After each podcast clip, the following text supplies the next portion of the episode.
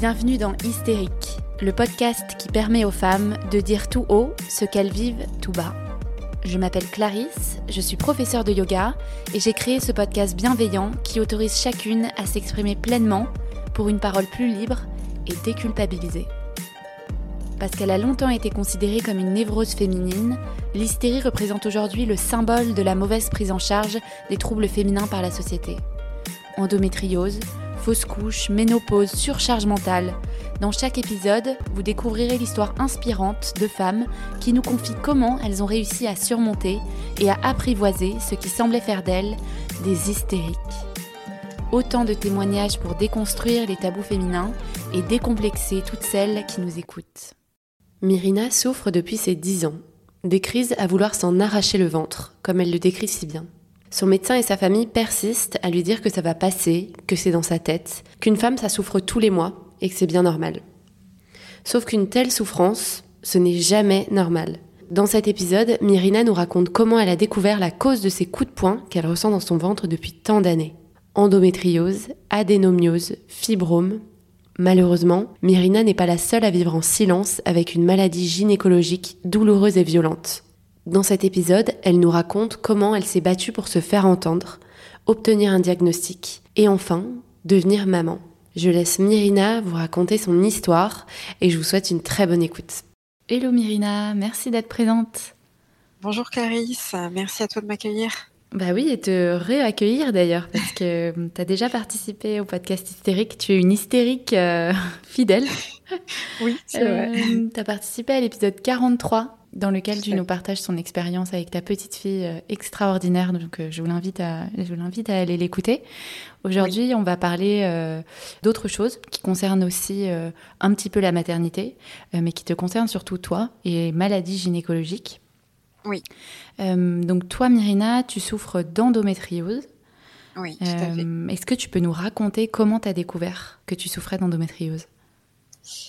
Euh, très tardivement, euh, en fait, euh, bien après ma grossesse, le diagnostic a été posé, mais en fait j'en ai, j'en souffre depuis, je pense, bah, j'ai été réglée à 11 ans, donc très très jeune, mais j'ai commencé à avoir des douleurs vers l'âge de 10 ans, 10 ans et demi, quelque chose comme ça. Ah, d'accord, même avant d'être réglée. Même avant d'être réglée, ouais, c'était très douloureux la mise en place du cycle, ouais. Ah, oui. Ah oui, d'accord, j'avais jamais entendu ça. Du coup, c'était quoi des, grosses douleurs euh, dans le bas du ventre, des problèmes digestifs? Alors c'était oui voilà c'était surtout digestif. Je prenais ça pour quelque chose de digestif donc j'avais euh, très mal au ventre, j'étais pliée en deux. J'ai toujours eu de toute façon des comment dire des problèmes au niveau digestif et ça me complexe énormément euh, parce que j'ai rarement vu eu par exemple un ventre très plat donc c'est quelque chose qui m'a toujours complexé et, euh, et voilà, c'était ça euh, surtout au début. Et j'étais euh, pliée en deux régulièrement, sans savoir que bah, tout doucement, mon cycle se préparait. Ouais. Et comment ça a évolué à, l'adolescence Tes symptômes, tes règles? Euh, ça a commencé très mal en fait parce que dès les premières règles, alors je je suis pas très sûre d'avoir eu des douleurs dès mon premier cycle. Enfin, après, j'ai eu un peu mal, mais euh, j'étais surtout euh, choquée d'avoir mes règles aussi jeunes, parce que je me considérais encore comme une enfant. Euh, mais euh, très vite, les douleurs sont apparues et euh, c'était des douleurs très intenses.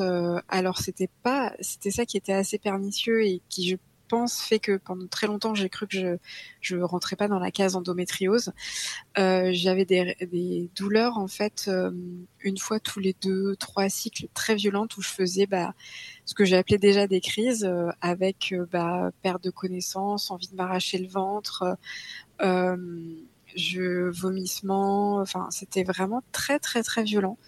Et les autres fois, bah, j'avais juste très mal au ventre, mais c'était que pendant mes règles. Ah oui, d'accord. Donc ça pouvait être vraiment très très violent, quand même. Oui. Parce que ce que tu décris comme crise, euh, je me dis, c'est à l'adolescence de vivre ça, euh, tu vois, même tous les trois mois, c'est énorme. Oui, oui, oui. Bah, c'était très très handicapant. Alors évidemment, comme euh, ma maman avait eu aussi des règles très douloureuses et, et que bah, elle avait grandi avec cette idée que bah, avoir mal c'était comme ça normal. Ouais. Elle était comme voilà, c'est ça. et, mais elle était quand même choquée de voir que j'avais vraiment des douleurs très très violentes parce que ça me ça me couchait et je, je subissais. Et à chaque fois, on se disait, mais limite, il faudrait appeler un médecin pour euh, faire une injection d'antidouleur parce que je pouvais pas euh, prendre d'antidouleur, euh, euh, par exemple un Advil ou faire quelque chose d'anti-inflammatoire. Mon corps le rejetait aussi sec. Donc je pouvais pas euh, l'ingérer pendant très longtemps en fait. Donc euh, euh, ce qui fait que bah, finalement je passais mon temps à subir la crise et, c'était bah, c'était très intense pendant une demi-heure, une heure, et après j'étais KO. Mais après comme j'étais plus jeune, je m'en remettais assez facilement. L'après-midi, ça allait mieux, mais mais c'était très très violent. Je oui voilà, je perdais connaissance ou j'étais enfin à la limite de perdre connaissance. Je pouvais plus me lever. J'avais des comment dire des des petits euh, espèces de fourmillements devant les yeux, enfin des petits points noirs devant les yeux. Enfin, c'était oui, comme une perte de connaissance. Euh... Ouais, ouais, ouais, très très intense et je pouvais rien faire. Rien faire du tout. C'est ce que j'allais dire. Du coup, est-ce que tu avais une vie normale, euh, normale entre guillemets, une vie d'adolescente euh, Parce que si, si tu étais comme ça pendant 4-5 jours, euh, quasiment mensuellement, ça devait vachement t'handicaper quand même.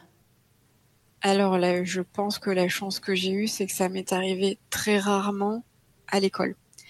Euh, ça m'est jamais arrivé euh, au collège euh, d'être absente à cause de ça, contrairement à plein d'autres femmes touchées, enfin personnes menstruées en tout cas touchées par l'endométriose, parce que ça touche pas forcément que les femmes.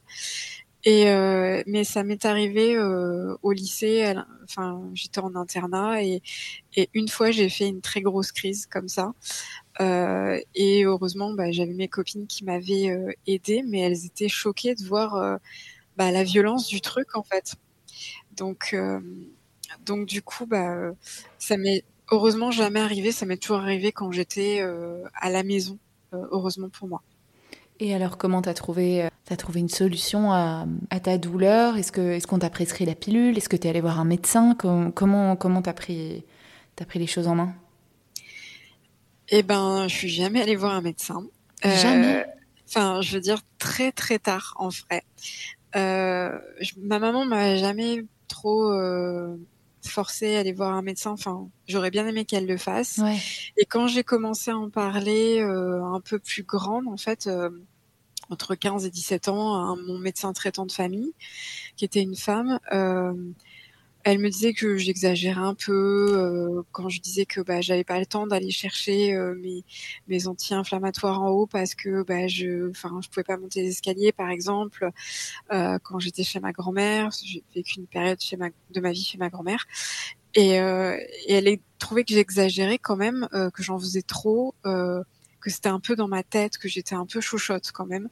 Donc ça, je l'ai entendu ah assez jeune. Et, euh, et, je me disais, mais quand même, quoi, je suis à la limite de tomber dans les pommes, je ne peux pas marcher. Et on me, et comment dire, et on me, et on me croit pas. Surtout Donc, que euh... ça doit être super dur de te dire ça et qu'on se dise, euh, enfin, que tu vois tes copines, etc., qui disent, bah oui, j'ai mal pendant mes règles, mais rien à voir par rapport à ce que toi tu vivais. Donc tu devais forcément te dire quel est mon problème? Ah oui, bah, je me disais que vraiment j'avais pas de bol, mais je me souviens que j'avais très, enfin j'avais vraiment envie de me taper contre les murs ou de m'arracher le ventre à chaque fois, et à chaque fois je me disais, je veux des enfants, mais c'est pour avoir des douleurs comme ça, euh, euh, parce qu'effectivement euh, ça s'approche de, des débuts de contraction en fait, euh, les douleurs que je ressentais, et c'était très très euh, très très violent. Et après, je dormais euh, une heure, deux heures après avoir subi la crise, et euh, j'étais euh, entre guillemets comme une fleur. Après, ça, ça passait, mais c'était vraiment d'une violence inouïe. Donc pendant longtemps, bah, comme mon médecin traitant me disait bah, que c'était dans ma tête, et j'avais très peur d'aller chez un gynécologue et que ma mère avait pas l'air d'être alarmée. Bon bah, j'ai fait des années comme ça, et mon mon seul entre guillemets petit traitement, c'était même pas de prendre la pilule parce qu'à l'époque je la prenais pas euh, ça a été de de, bah, de me faire des thés avec de la cannelle parce que la cannelle est un puissant antispasmodique et que moi le spasfon bah, ça ne me faisait rien. Euh, D'ailleurs, ça me fait pas grand chose même actuellement. Enfin, j'en prends plus. Mais euh, du coup, euh, voilà, je, je, faisais des thés à la cannelle et ça apaisait un peu mes douleurs, mais pas complètement. Voilà. Donc, ah, j'imagine, ouais. Donc c'est vraiment très très tard que au final euh, j'ai fini par euh, aller voir. Euh, enfin, j'ai pris la pilule en fait quand j'ai rencontré mon compagnon actuel, qui est le père de ma fille. Donc, je l'ai prise vers l'âge de 23 ans, donc très tard. Aussi parce que ma maman me disait bon, prendre la pilule si t'as pas de copain fixe et et euh, que c'est pas nécessaire, ne la prends pas parce que c'est quand même du poison. Elle était pas hyper pour, donc et j'ai pris une pilule micro-dosée, enfin j'en ai testé plusieurs. Et il y en a une qui m'a convenu et qui a fait disparaître ces grosses crises-là, mais pas euh, les douleurs euh, que j'avais pendant mes règles et euh, toute la période, toute la partie syndrome prémenstruel que je ne connaissais pas, mais qui a pas fait partir ces symptômes de variation d'humeur et tout ça. Donc j'avais une pilule qui me faisait quand même avoir des règles artificielles, mais mais j'avais quand même moins de douleurs. Par contre, cette pilule m'a déclencher mon terrain migraineux qui était latent, parce que du coup, souvent, euh, règles douloureuses et endométriose vont de pair avec de magnifiques euh, périodes migraineuses. Et donc, je suis passée d'avoir mal à la tête euh, juste quelques heures à bah maintenant, ça peut aller pratiquement toute ma semaine de règles. Donc, c'est ah ouais, ok. très lourd. voilà. Donc, tu avais des règles artificielles, plus de grosses douleurs, mais des grosses migraines, quoi. Et, je suis passée euh, d'avoir des règles pendant 7 euh, à 8 jours à 4 jours et je trouvais ça formidable au début. Ouais, ouais, ouais, ok. Et, euh, et tu l'as pris pendant combien de temps? Je l'ai pris pendant presque 8 ans. Et je l'ai arrêté parce que je commençais à avoir des, des migraines vraiment atroces. Euh, les fameuses migraines avec aura où on supporte plus euh, la lumière, le bruit, euh, etc. Donc j'ai commencé à avoir peur parce que j'avais pas ce type de migraine là. Et, et mon médecin traitant m'a dit ok on arrête. Et du coup je n'ai plus repris la pilule après. Et comme effectivement bah moi je voulais être maman, je me suis dit bon bah ok comme ça je serais vraiment sevrée. Voilà. Et donc ça j'ai arrêté la pilule donc je l'ai prise de mes 23 ans à presque enfin mes 27, 28 ans. Donc euh, euh, je l'ai arrêté en 2015, je crois, fin 2015, euh, la pilule. Et entre-temps, t'es jamais allé voir un gynécologue? Non, parce que je sais pas pourquoi. Ah. J'avais déjà peur et pas confiance, en fait. c'est étrange parce que j'avais pas eu de témoignages négatifs dans ma famille ou, ou entendu des témoignages qu'on peut entendre euh, actuellement, euh, des, enfin, des violences euh, gynécologiques et des violences que les femmes, de manière générale, peuvent subir durant les examens ou bah, les trucs, c'est dans votre tête, etc. mais je sais pas pourquoi j'avais une grosse méfiance et jamais de la vie je voulais mettre les pieds chez un gynéco parce que je me suis dit, bah, il me croira pas, il me croira pas, donc. ah oui, d'accord. Hmm. Ouais, tu avais une méfiance qu'on te prenne pour une folle. Je pense que tu avais aussi ton expérience avec ton médecin traitant qui t'a pas qui t'a pas vraiment soutenu dans cette euh, voilà, situation. C'est ça. Donc j'avais peur que ce soit amplifié et d'aller voir un spécialiste pour rien. Et puis euh, voilà, comme je disais tout à l'heure, j'en veux plus à ma mère de, de ce point de vue-là, mais pendant, enfin pendant longtemps, je pense qu'elle aussi, elle aurait pu prendre les devants et dire, ok, là c'est pas normal, il faudrait que j'amène voir ma fille euh, mm. chez un spécialiste. Et et jamais elle l'a fait parce que bah elle a grandi aussi avec cette idée-là, mais ça c'est voilà, c'est un héritage euh, des générations passées. Euh, c'est normal d'avoir mal pendant ses règles. Oui, c'est ça. Et puis souvent, euh, surtout, on dit que l'endométriose est, héréditaire. Oui. du coup, je pense qu'elle a énormément souffert, elle aussi pendant ses règles, peut-être moins que toi, mais elle a dû aussi avoir de grosses douleurs. Et bien évidemment, à cette époque, euh, il n'y avait même pas presque de connaissance de, l'existence de l'endométriose, donc euh, elle n'a pas du tout été accompagnée. Donc je pense qu'elle elle a reproduit ce qu'elle avait vécu euh, avec toi, quoi. Oui, mais c'était pas c'était pas conscient, mais effectivement c'est complètement ça. Et puis je pense que ma mère n'a jamais été diagnostiquée, mais elle a eu alors plus plus tard, mais des fibromes utérins comme moi j'ai pu avoir. Donc euh, effectivement, euh, quand on en parle actuellement, moi je lui dis souvent, en fait, euh, c'est héréditaire parce que tu as eu quasiment la même chose que moi. Ah bah ouais, mmh. c'est dingue. Et alors, justement, t'arrêtes cette pilule. déjà, qu'est-ce qui se passe? Est-ce que les douleurs reviennent? Les douleurs sont fortes? Alors, pas tout de suite. déjà, ça me soulage beaucoup au niveau des migraines. mais c'est temporaire parce qu'évidemment, ça revient.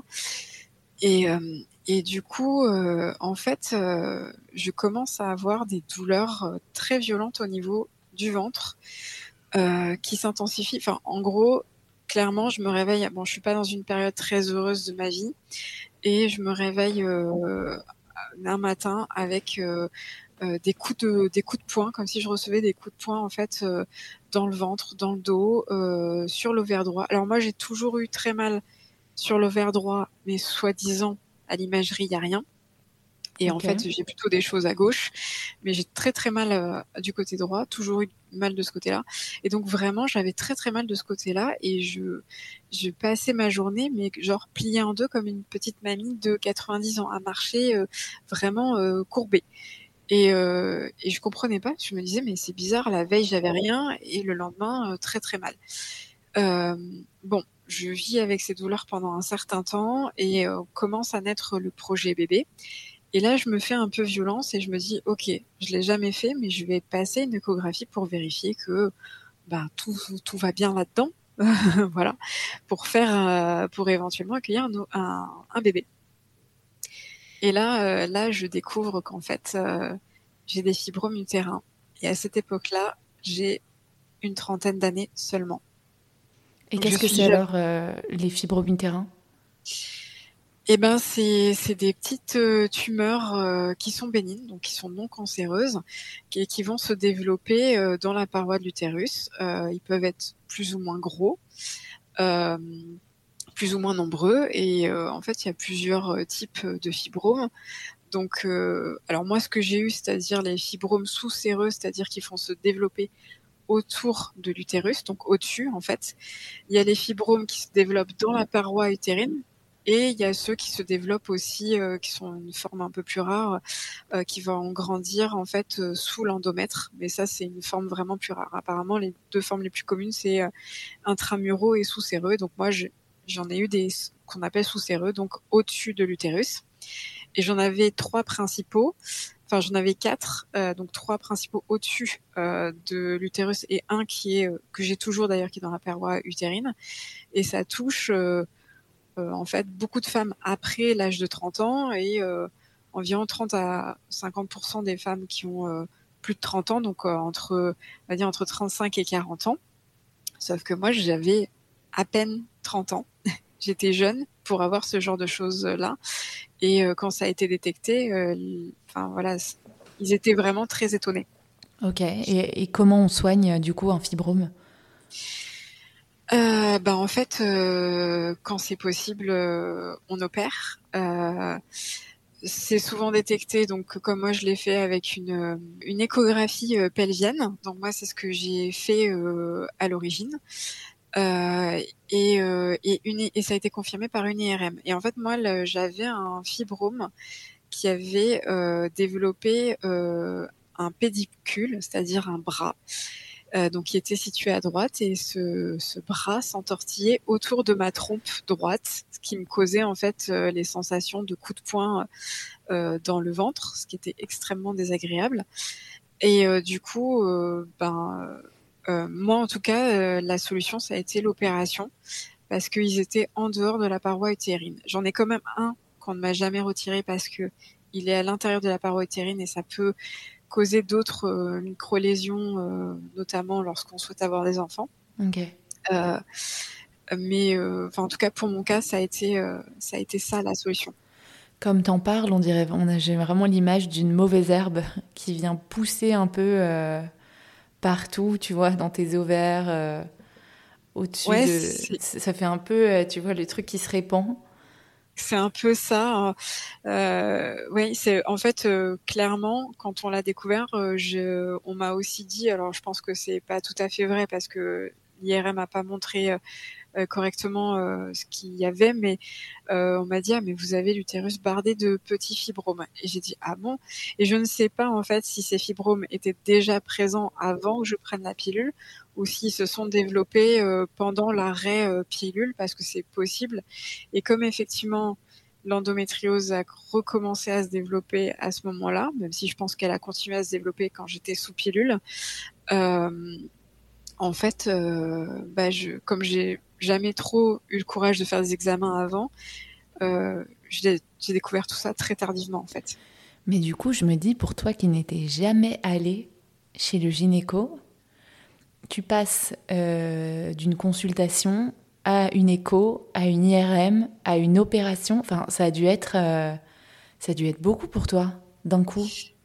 Oui, je. Alors la bonne nouvelle, c'est que j'en avais pas sur les ovaires et c'était pas des kystes, parce que là c'est plus plus délicat d'avoir des kystes par exemple sur les ovaires.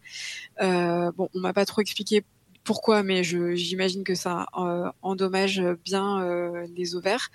Euh, moi, c'était pas mon cas. Et on m'a dit, vous inquiétez pas, ça s'opère, etc. Et donc, euh, mon médecin traitant m'a orienté vers, en fait, un, un, chirurgien qui, en plus, se travaille dans une cellule spécialisée de l'endométriose à Bordeaux.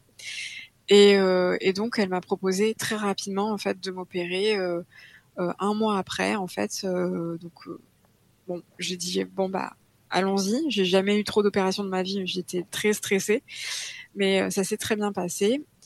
Et à la suite de cette opération, euh, cette chirurgien me, parle pardon, très vaguement euh, d'endométriose. Euh, elle me dit, je vous ai retiré de l'endométriose superficielle. Mmh. Et moi, mon, comment dire, mon objectif principal à ce moment-là, c'était de savoir si je pouvais être maman. Donc sur le moment, en fait, j'ai pas euh, entendu trop le mot endométriose. Euh, je voulais surtout avoir euh, savoir si je pouvais ou non avoir des enfants. Euh, et donc c'était ça ma, ma source d'inquiétude principale. donc elle m'a dit oui, mais ne tardez pas, en fait. Et en fait, elle a fait analyser ces fibromes comme ils font souvent euh, quand ils retirent en fait euh, des tumeurs euh, même bénignes. Et ces fibromes, ils contenaient ce qu'on appelle des foyers d'adénomiose, qui est une charmante sœur de l'endométriose. Toute une famille là-dedans. Voilà, c'est ça. donc l'adénomiose, euh, c'est on, on, appelle ça l'endométriose interne à, à, l'utérus en fait. Euh, donc l'endométriose va se développer à l'extérieur en fait de la paroi utérine, c'est une forme de, de, cellule qui mime un petit peu euh, l'endomètre, mais qui n'est pas de l'endomètre et qui va muter en fait euh, en dehors en fait de la paroi utérine et qui va venir coloniser donc les, les ovaires, euh, les comment dire, euh, les ligaments utérosacrés, les ligaments ronds, enfin les intestins, enfin ça peut coloniser vraiment plein d'endroits. Ce qu'on retrouve de l'endométriose vraiment des fois au niveau du diaphragme, même il y a des personnes qui en ont qui en ont retrouvé des cellules d'endométriose dans le cerveau. C'est très rare, mais ça peut arriver. Ah ouais, ok. Euh, donc moi j'en avais de la superficielle. Donc il y a plusieurs formes maintenant. Euh, il y a profonde, superficielle et endométriose ovarienne, pardon. Bah, c'est ce qu'ils appellent les, les endométriomes, donc les kystes qui vont se poser sur les ovaires et qui, pareil, causent des douleurs très importantes. Et donc l'adénomiose, en fait, c'est plutôt des cellules d'endomètre, en fait, qui vont migrer dans la paroi dans, dans le, le muscle utérin qu'on appelle le myomètre et euh, qui vont en fait saigner. Donc, tu as la forme d'adénomiose diffuse, donc qui va être dans tout le muscle et qui va le faire gonfler et donc être une source importante d'infertilité parce que bah, si ça gonfle, et eh ben il n'y a pas de possibilité de nidification. Et la dénomiose en fait focale qui va être euh, localisée euh, à certains endroits. Donc au début, moi on me dit bah c'est ça, vous avez de la dénomiose focale dans, euh, dans les, les fibromes qu'on vous a retirés. Donc a priori, j'en ai aussi probablement de la diffuse, mais ça, on me l'a dit bien plus tard. Et donc euh, sur le moment, euh, moi, je ne sais pas ce que c'est que la dénomiose. Et quand je cherche sur EndoFrance, là, je découvre que c'est la première source d'infertilité chez les femmes. Ouais. Et là, j'ai très très peur. ouais, parce que toi, en plus, tu avais arrêté la pilule à ce moment-là en te disant qu'il y avait un projet bébé derrière. C'est ça. Et donc, je découvre ça après euh, m'être fait opérer. Et puis surtout, bah, la chirurgienne n'a absolument pas pris le temps de m'expliquer. Euh, et ensuite, après, quand elle l'a fait, elle m'a expliqué de manière euh, très hautaine, euh, en me disant oui, bon, c'est bon, vous allez pouvoir tomber enceinte, euh, c'est pas dramatique. Alors que bah sur le coup, moi, je ne savais pas ce que c'était endométriose, adénomiose. Je n'avais jamais entendu faire l'endométriose, oui, mais l'adénomiose, jamais de la vie. donc effectivement, j'ai peur. de pas pouvoir tomber enceinte, mais coup de chance pour moi, comme je venais d'être opérée, j'ai réussi en fait à tomber enceinte dans l'année en fait qui a suivi cette opération qui s'est déroulée donc en 2018. Donc ma fille est née en 2019, donc j'ai eu beaucoup de chance parce que j'ai pas eu besoin de passer par un parcours PMA ou par d'autres opérations pour ouais une FIV, etc. Ça, c'est vraiment une grande chance, en fait, qui se passe quand on se fait opérer, même euh, aussi de l'endométriose et qu'on nous enlève euh, euh, les, lésions. ça, crée, ça crée un espace, on va dire, propice à l'implantation d'un embryon. Mais effectivement, on dit souvent que dans l'année suivant cette opération, s'il ne se passe rien, souvent on fait appel à une aide, à une aide médicale. Oui, voilà. Je... Alors ça, elle me l'avait bien dit euh, dès le premier rendez-vous euh, que j'avais euh, un an, qu'on se laissait six mois, un an pour que je puisse tomber enceinte. Et en fait, au début, j'avais très peur parce que c'est pas que ça fonctionnait pas, mais à l'époque, je travaillais en Dordogne et, mon compagnon était chez nous à Bordeaux, donc on se voyait jamais au bon moment. Euh, et donc je me suis dit mais je tomberai jamais enceinte.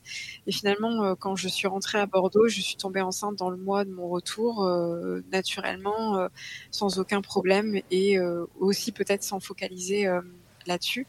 Donc j'ai eu beaucoup de chance parce que je pensais que ça prendrait beaucoup plus de temps que ça. Ouais, c'est ça qui est super dur dans ces moments-là quand on est en, en projet d'avoir un enfant et que déjà mentalement tu as l'impression que ça va être compliqué. Tu vois, si tu te dis d'avance, bon bah j'ai une maladie euh, euh, qui favorise l'infertilité, bon bah c'est quand même très compliqué. On dit qu'il y a une grosse part de psychologie aussi dans ce, dans le fait de tomber enceinte. Tout à fait. ça m'a créé des craintes que j'avais pas euh, forcément énormément avant, et aussi bah, parce que j'avais jamais euh, trop creusé euh, dans, dans, tout ça, euh, dans ces maladies-là. Je, je, savais que ça pouvait exister parce que bah, je m'étais un petit peu renseignée, qu'on commençait à en parler un petit peu de l'endométriose. et mais moi, je me disais, bah, je je ressemble pas à ces cas d'endométriose parce que jusqu'à présent, j'avais pas eu mal en dehors des règles. et, et que bah, pour moi, bah, je j'en avais pas. Euh, je me considérais pas comme atteinte, puis j'avais jamais fait les, les, démarches pour ça. Mais par contre, j'avais eu un déclic. J'avais lu lu le livre. Euh, je crois que c'est le grand mystère des règles de euh, Taos Merakchi. Euh, son pseudo à l'époque c'était Jack Parker. Et, et donc dans son bouquin, elle disait que avoir mal pendant les règles c'était pas normal. Et quand je lu cette phrase, donc bah, au moment où, comment dire, j'allais plus ou moins euh, bah, euh, commencer à avoir ces douleurs de, liées au fibrome et donc potentiellement commencer le chemin du diagnostic, euh, ben, je, je, me suis dit, mais ah bon, c'est pas normal d'avoir mal pendant mes règles? Et ça m'a vraiment fait un déclic et c'est à partir de là que me suis dit ah bah peut-être qu'il y a quelque chose finalement qui est pas normal chez moi. J'ai pas juste pas de bol en fait. Euh, voilà, pour moi, il y avait deux mondes. Il y avait les femmes qui avaient euh, des règles sans aucune douleur et qui constituaient une minorité, et les femmes qui avaient des, règles douloureuses. Et moi, je me suis dit, bon, bah, je fais partie de cette grande, grande masse pas très chanceuse, euh, mais je m'étais jamais reliée en fait à une maladie gynécologique euh, qui peut avoir des conséquences euh, très importantes euh, sur, bah, sur la vie, sur le quotidien en fait. Ouais, et puis j'ai l'impression que tu t'étais dit aussi, c'est la faute à pas de chance et il n'y a rien à y faire. Exactement. On va boire la tisane à la cannelle et puis, puis ça va passer, on attend le mois, le mois d'après quoi. C'est complètement ça. J'ai vécu silencieusement avec mes douleurs pendant des années sans en me disant bah, bah serre les dents, euh, c'est normal, euh, c'est comme ça, euh, c'est pas cool, mais mais c'est comme ça. C'est terrible hein, quand même. Puis le nombre de filles qui sont aussi dans, dans ta situation. Oui, bah oui, bah effectivement, je oui, j'ai été diagnostiquée finalement très tard. Alors pour moi, en fait, le moment où cette médecin chirurgien parle d'endométriose vaguement, enfin quand elle me dit oui bon vous avez une légère endométriose à la va-vite comme ça, pour moi c'est pas le moment où je me fais diagnostiquer. Le moment où je me fais diagnostiquer c'est vraiment deux ans après en fait. Donc un, finalement un an après que ma fille, enfin pas tout à fait un an après que ma fille soit née. Pendant le confinement, je refais une énorme crise euh, comme je l'avais pas fait depuis des années. C'est-à-dire que pendant la période où j'ai pris la pilule, je n'ai plus refait ces énormes crises que je faisais pendant l'adolescence, avec perte de connaissance, tout ça.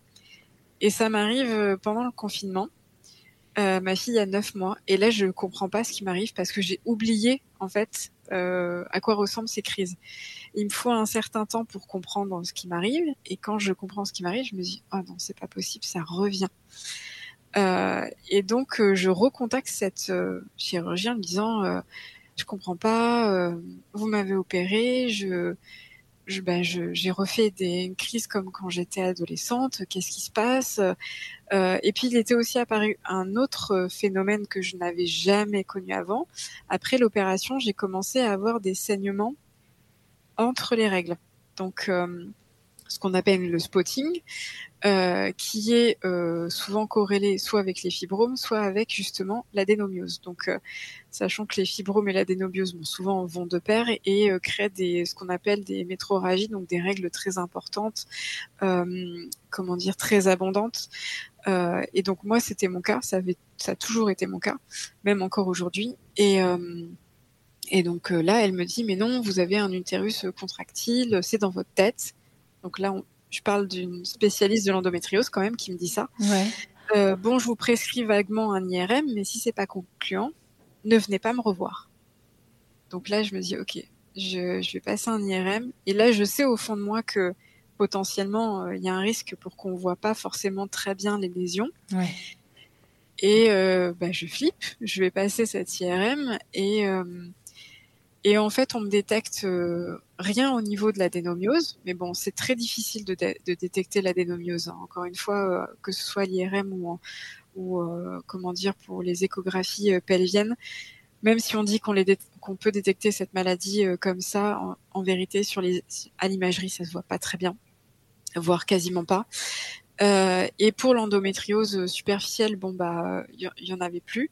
Mais là on me dit bah vous avez un dépôt euh, effectivement euh, sur les ligaments ronds et utérosacrés. C'est vrai que votre endomètre est quand même un, légèrement au-dessus de la normale.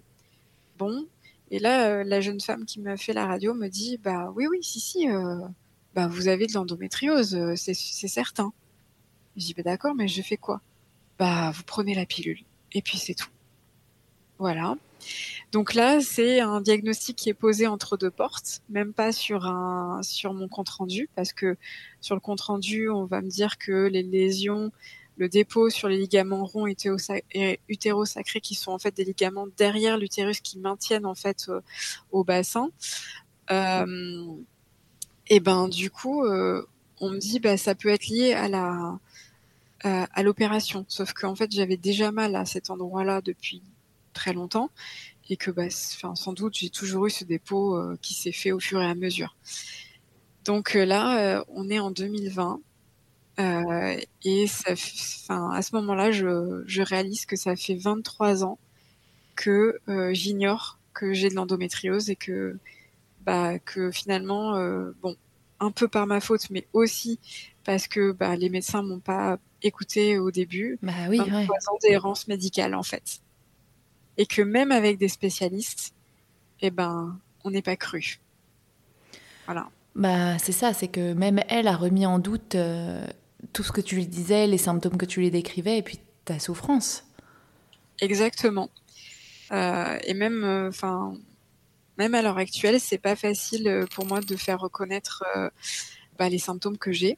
J'ai toujours l'impression que bah, je, je, suis un peu folle, que bah, c'est pas possible. Mais bah si, en fait, euh, j'ai refait, alors il y a un an, euh, une échographie pelvienne où on m'a confirmé qu'effectivement le dépôt euh, sur les deux ligaments du côté gauche sont bien un dépôt bien plus important, donc un dépôt de plus de 5 mm d'endométriose pelvienne profonde. qui du coup bah, tire sur ces deux ligaments et donc qui crée des douleurs dans le bas du dos, sur donc l'ovaire gauche Euh, mais j'ai sans doute d'autres lésions qui n'ont jamais été détectées, notamment ces douleurs un peu fantômes euh, que j'ai du côté droit depuis que bah, j'ai 11 ans en fait. Et, euh, et où soi-disant, à l'imagerie, il n'y a rien. Mais j'ai quand même mal. voilà. Oui, oui, donc euh, c'est qu'il y a quand même un problème au niveau, au niveau médical aussi sur, sur la manière de détecter ces, ces maladies. Complètement. Bah, on fait beaucoup de progrès, mais effectivement, bah, il y a certaines, euh, certains radiologues ou certains médecins qui sont pas vraiment euh, éduqués ou euh, formés en fait à, la détection de ces lésions et, et donc à l'imagerie et c'est encore une fois pas facile de voir. Alors l'une des solutions, moi c'est ce qu'on m'a fait pour l'opération de, de, mes fibromes, c'est de faire aussi une célioscopie, donc d'ouvrir pour aller voir à l'intérieur. Et bah, visiblement, moi je, enfin peut-être aussi que la personne qui m'a opéré est passée à côté de certaines lésions. Euh, moi, je continue, à croire que c'est le cas euh, parce que bah, j'ai quand même des douleurs euh, qui sont présentes au quotidien et du coup, la grossesse a changé complètement les douleurs que je pouvais avoir avant. Voilà, donc j'ai vraiment maintenant des douleurs plutôt plus fréquentes en fait. J'en ai pendant mes règles, j'en ai maintenant à l'ovulation, parfois entre les deux aussi, avec euh, du coup euh, bah, tout ce qui va avec, la fatigue chronique, euh, les migraines, etc. Et aujourd'hui, est-ce que du coup, après avoir eu ce, ce diagnostic, est-ce que tu as changé ta manière de vivre? Est-ce que tu as changé certaines habitudes, ton hygiène de vie, etc. Est-ce que, du coup, j'imagine que tu t'es vachement renseigné sur la maladie? Qu'est-ce que tu as modifié au quotidien? Qu'est-ce qui te soulage aujourd'hui au quotidien? Alors, ben, je, alors, je, j'ai été voir une, une personne qui est formée en micronutrition euh, pour justement euh, plutôt m'orienter vers l'alimentation euh, anti-inflammatoire. Alors, je vais pas dire que je la respecte à 100%, mais effectivement, c'est vraiment une grande piste pour les personnes atteintes d'endométriose parce que clairement, je vois la différence entre euh, bah, les moments où je vais manger des choses qui vont m'enflammer énormément et euh, comment dire euh, bah, quand je, je, me tourne vers des aliments anti-inflammatoires. Moi, je me suis toujours tournée vers les plantes, même avant de me faire diagnostiquer. Euh, je m'étais tournée vers euh, le gâtillier et euh, l'alchémie, par exemple, qui sont deux plantes qui fonctionnent assez bien sur l'adénomiose et, et l'endométriose pour calmer les douleurs, calmer les, les variations de comment dire d'humeur, notamment pendant le syndrome prémenstruel, même si ça ne n'enlève pas tout, hein, bien sûr, ça ne soulage pas tout. Euh, et puis ben, j'ai découvert euh, aussi euh, la magie du TENS, euh, donc des comment dire de petits boîtiers d'électrostimulation que tu peux poser en fait sur le sur le ventre ou sur le bas du dos, euh, qui sont en fait des électrodes qui vont en fait envoyer des petits, enfin un petit courant électrique qui va couper en fait le message de la douleur au niveau des au niveau des nerfs. Et donc, bah, sur moi, ça fonctionne assez bien. Alors, je sais que ça fonctionne pas sur toutes les personnes qui ont de l'endométriose, mais sur moi, ça fonctionne assez bien. Okay. Et depuis que j'ai ce ce petit objet que je trimballe partout avec moi, euh, bah, clairement, ça m'évite de refaire des grosses crises, euh, comme je peux faire, euh, parce que maintenant, ces crises, elles reviennent. Euh, donc, j'utilise, euh, j'utilise beaucoup ça. Euh, le curcuma aussi, en prenant en interne, qui est aussi bah, quelque chose de totalement naturel pour limiter l'inflammation digestive, mais aussi pelvienne. Et puis, bah, la bonne vieille bouillotte. Notre amie de toujours voilà, qui fonctionne assez bien. Euh, si vraiment j'avais plus de temps, j'aimerais bien faire euh, tout ce qui est Yin Yoga parce que c'est aussi très, euh, enfin plutôt recommandé aussi quand on a l'endométriose. Mais malheureusement, j'ai pas forcément le temps de m'accorder ce temps-là pour moi de faire mmh. du yoga. Mais oui, ça, ça, fait du bien et je remarque aussi, je constate que quand alors je suis pas une grande sportive, mais que quand je marche davantage, euh, donc que je bouge un peu plus mon corps, euh, les, les, douleurs, j'ai mal au début, mais ensuite ça, comment dire, le fait d'être en mouvement justement aide à retrouver un peu de la mobilité pour tout ce qui est un petit peu ankylosé ou sclérosé. et du coup, bah, ça, ça libère un petit peu d'espace et j'ai beaucoup moins mal aussi. Ouais, bah, ça c'est sûr, hein, le mouvement, ça aide à libérer un peu les tensions et, et à soulager, soulager les douleurs. Hein. De toute façon, dans, ce, dans ces maladies-là, euh, ce qu'on remarque, c'est. Ce qui fonctionne, c'est l'hygiène de vie. Faire attention à tout ce que tu fais, tout ce que tu manges, à bien bouger, à bien boire, à prendre soin de toi finalement. Oui, complètement. Ça, ça demande une rigueur énorme. Alors, ça demande beaucoup de rigueur. Après, je.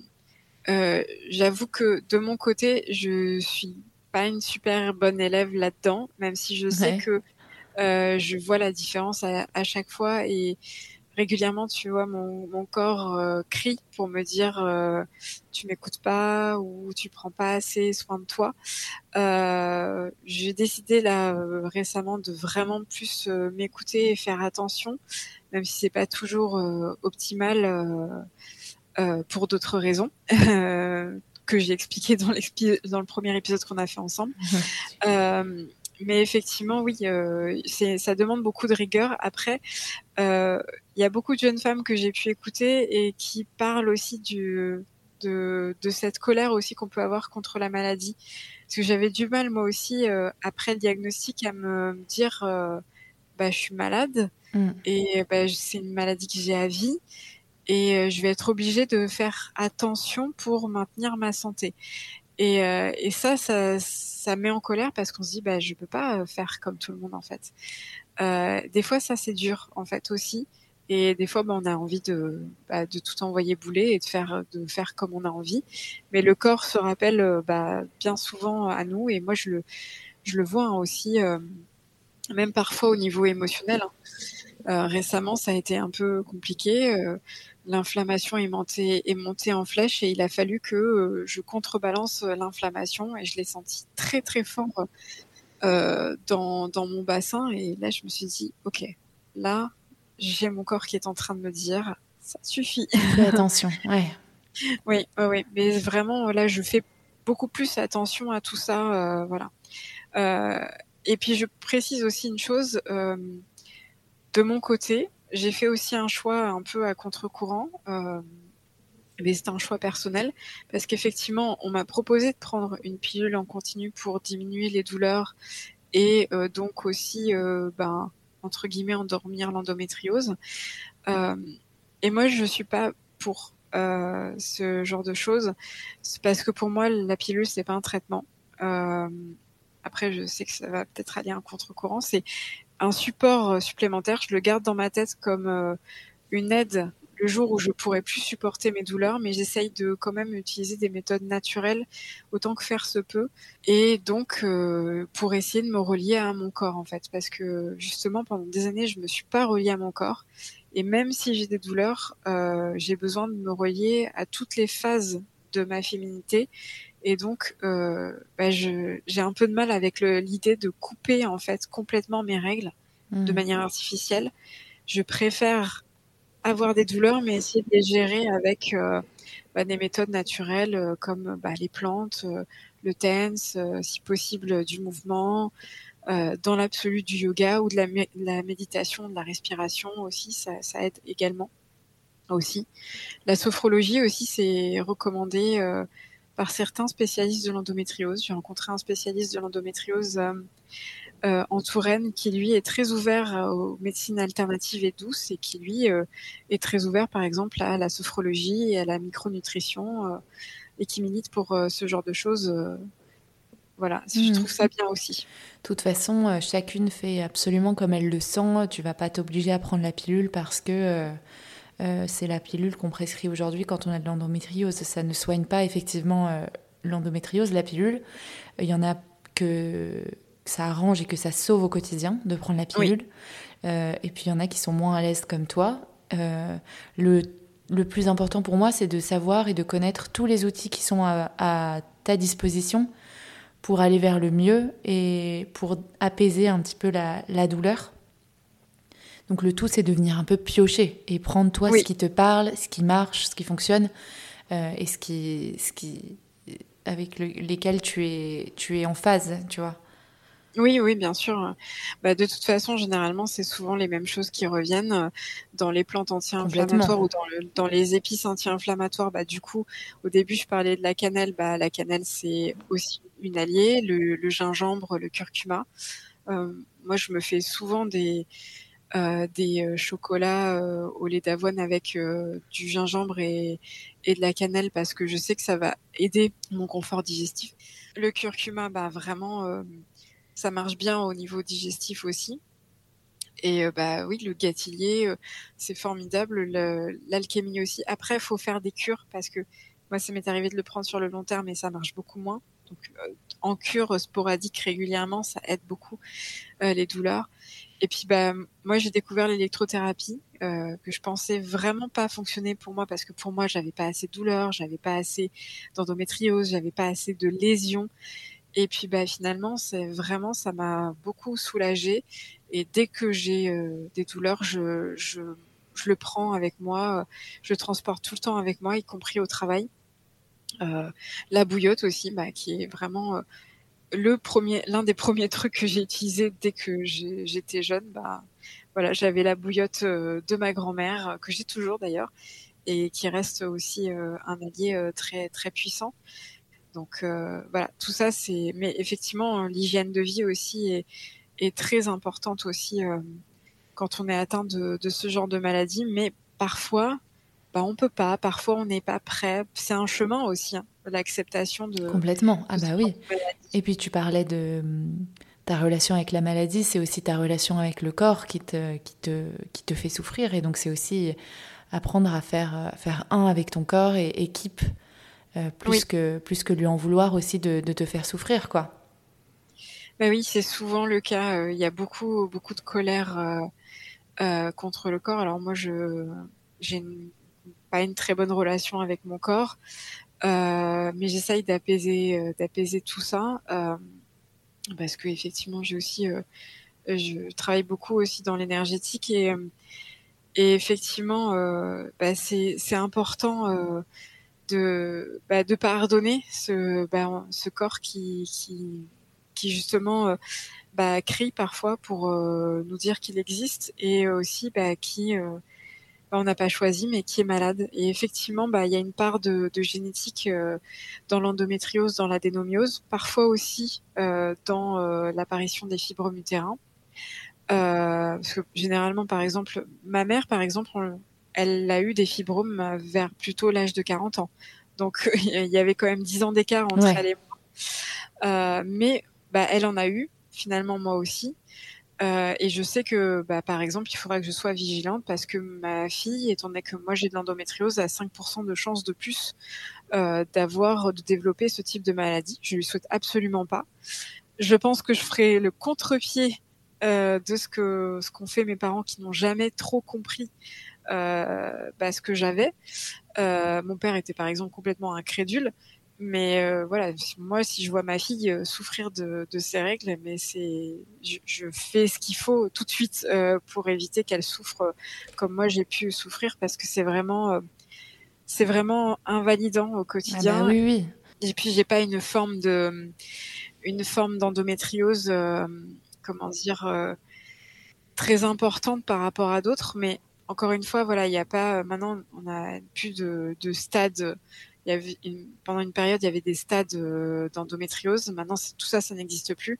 Et en fait, euh, les lésions d'endométriose ne sont pas corrélées avec la douleur. Par exemple, moi, j'ai pas forcément beaucoup de lésions, en tout cas visibles à l'imagerie, mais ça m'empêche pas d'avoir euh, des micro-douleurs quasi constantes et qui sont plus ou moins invalidantes et qui du coup créent une fatigue chronique. il y a des personnes qui vont avoir beaucoup de lésions et qui n'ont pas mal du tout, d'autres qui vont avoir beaucoup de lésions et qui vont avoir mal beaucoup aussi. Donc voilà, ça veut rien dire. Chaque endométriose est différente. Euh, c'est chaque individu va avoir une forme de maladie euh, différente en fait. Oui, complètement.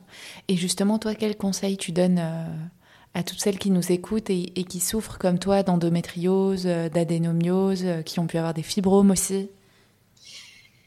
Alors de surtout pas faire comme moi, d'aller euh, de, de, se faire euh, de se faire diagnostiquer. Euh, pour ça, euh, quand, enfin, si on a peur d'aller voir un gynéco ou si on a déjà entendu des choses, des phrases pas très sympas comme c'est dans votre tête, c'est normal d'avoir mal pendant ses règles, etc.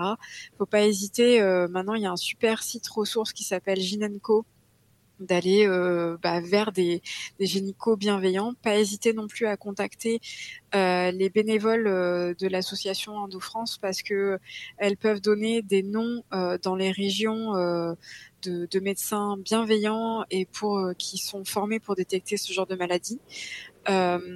Et puis ne pas hésiter à euh, utiliser bah, un second avis. Il y a d'ailleurs un site qui s'appelle, euh, je crois, euh, euh secondavis.fr ou .com, quelque chose comme ça.